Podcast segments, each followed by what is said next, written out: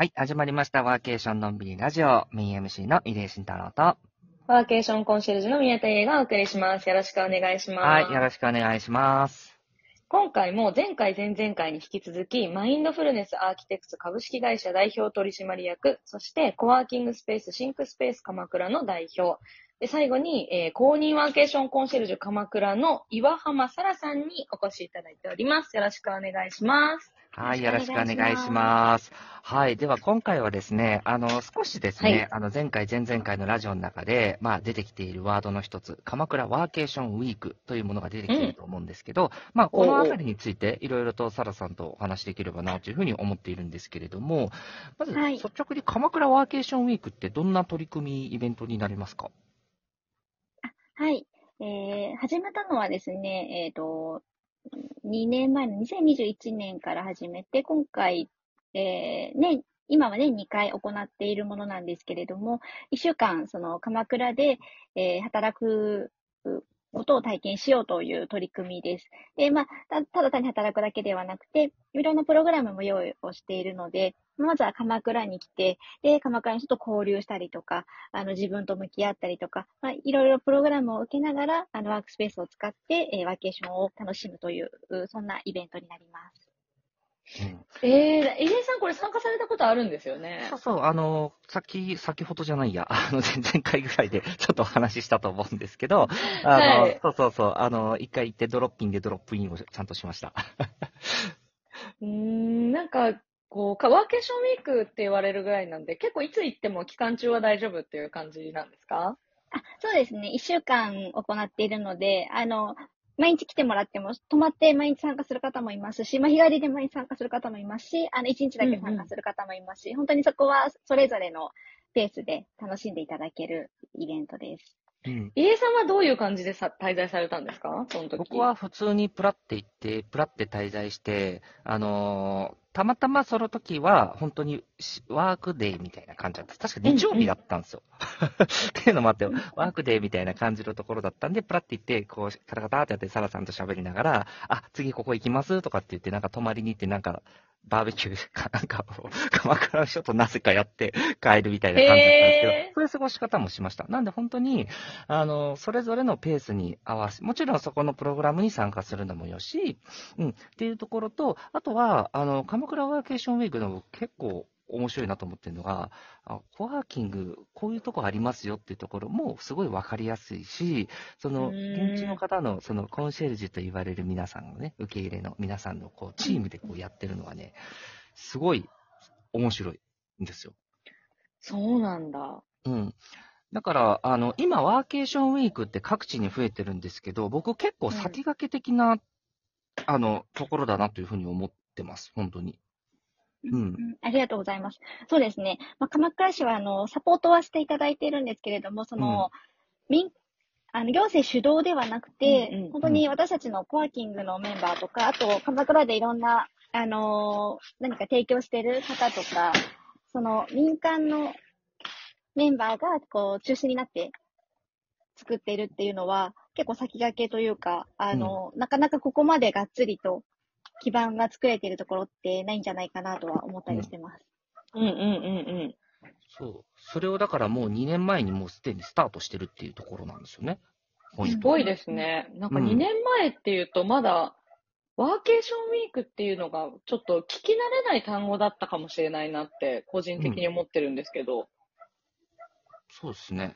まだそこまで多くなかった。だから最初やるって時も結構ね、いろいろね、サラさんとも話してましたもんね。うん。確か、緊急事態宣言、初年度は緊急事態宣言の中で始めたので、なかなか、あの、しかも、ちょうどその、県をまたぐ移動ができませんっていうタイミングだったんですね。なので、その時はオンラインを併用したりとか、ちょっとうん。苦労しながらやっていたことを今思い出しました。そっか。まだそういう時期でしたか。うんうんうん。そういう時期でしたうん。いや、そういう中でこう、ウィークイベント乗り越えてきて今があるっていうのは結構こう、いろんな進化があると思いますよね。そうですね。うん。結構前できなかったことが今できるから楽しいみたいな。うんうんうん。で、運営メンバーとか、あの、関わってくださる方も、やっぱ年々回を追うごとにすごく結束力が高まっているし、こう、熱も高まってるなという気がするんですね。で、まあ、うんうんさっきの前回の、あの、ラジオの内容でもあったと思うんですけど、やっぱ鎌倉は本当にこう、思いを持って活動している人が多くて、このワーケーションウィークのコンシェルジュも今6人いるんですが、あの、それぞれ、まあ、コワーキングやっていたりとか、鎌倉で働く人を増やしたいって活動していたりとか、ウェルビーングの活動をしていたりとか、あの、まあ、個人がやりたいことをやって、そのやりたいことが実現できるフィールドとしてワーケーションウィークがあるっていう形になっているので、やっぱり、あの、紐解いていくと本当に個人の思いがベースっていうのがあります。うーん、なるほど。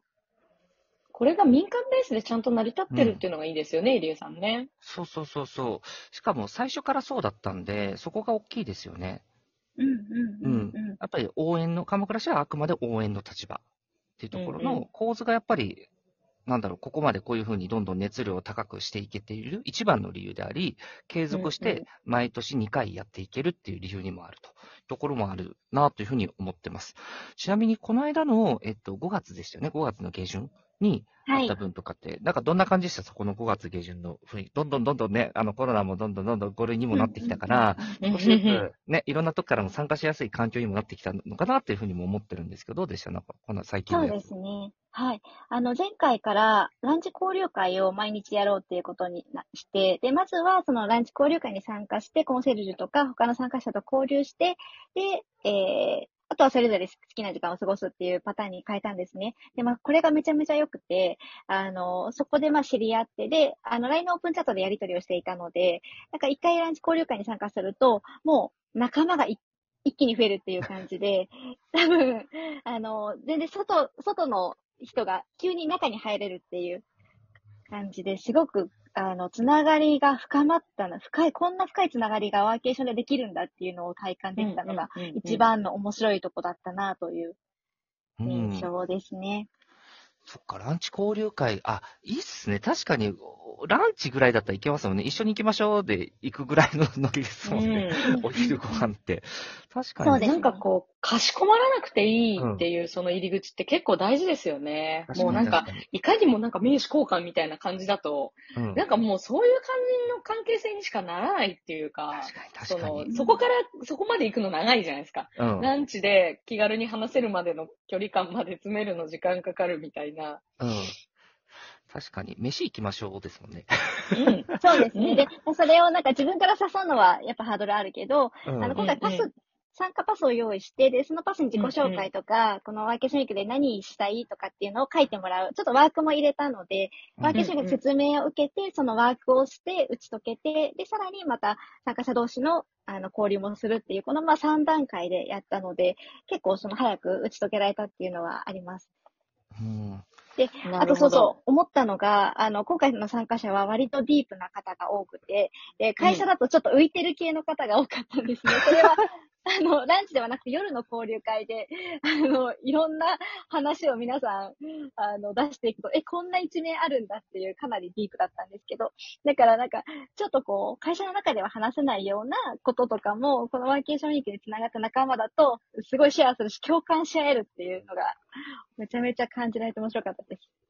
本当にもうマジで心当たりしかないんですけど。私まだ今会社員なんで。あのあ、そうなんですね。そうなんですよ。会社の中での異端児的な話で言うと、私すごい気合うんじゃないかなってちょっと思なんか、その思いをシェアできる場って本当大事ですよね、サードないんですよ、本当に。うん誰にもこう、なんかそう本音で話せないじゃないですか。やっぱ会社のうんね、そういう組織に属してるっていう以上は。なんか、まあ、ここだからいいよね、みたいな、そういう場ってすごい嬉しいんですよね。そうなんです。やっぱワーケーションの価値はそれだなって、すごい思いました。この前。で結構、まあ、企業の方も、企業のお勤めだから、固い企業の方も多かったりするので、きっと会社の中だと浮いてるんだろうなっていうのをひしひしと感じながら。ただ、そういう方が、今までは異端児だったと思うんですけど、やっぱり会社を変えていくのってそういう方だと思うので、なんかその方々の思いがちゃんと事業として、あの、会社の中で発揮されていく、なんかその基盤作りが、あワーケーションウィークだと作れるかなというふうにも感じています。それは例えばその街づくりって文脈だったりとか、あのサステナビリティで何かその環境に対する活動をしたりとか、まあその主軸ではないビジネスかもしれないけど、会社にとって大事な今後の企業戦略を考えていく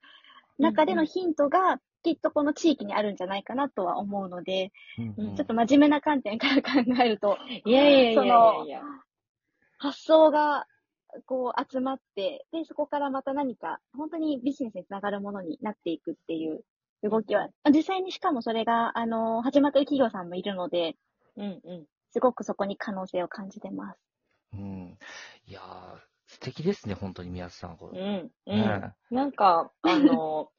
なんだろう、ひ敷かれたレールじゃないっていうのが、多分一番参加しやすいっていうのもありますし、ワーケーションウィークっていうところで言うと、そのモニターツアーとかじゃなくて、で、しかも完全民間で自分たちの意思で来るみたいなところがベースにあって、で、別にその、まあ、企業に属してるけど、肩書きなんて関係ないよね、みたいな、自分たちがやりたいって思いを思ってることのが大事だよねって、そのマインドセットは、なんかこう、そういう意思でやっていきたいと思うけど、一歩踏み出せない人にとってすごいこう、大事な場というか、うん。で、それで心をなんか共共有して、こう、背中を押されて、じゃあ自分も本当はこういうことやりたいんだけど、なんか一歩踏み出せるかも、みたいな風に繋がる可能性も大きいですもんね。うん。うん。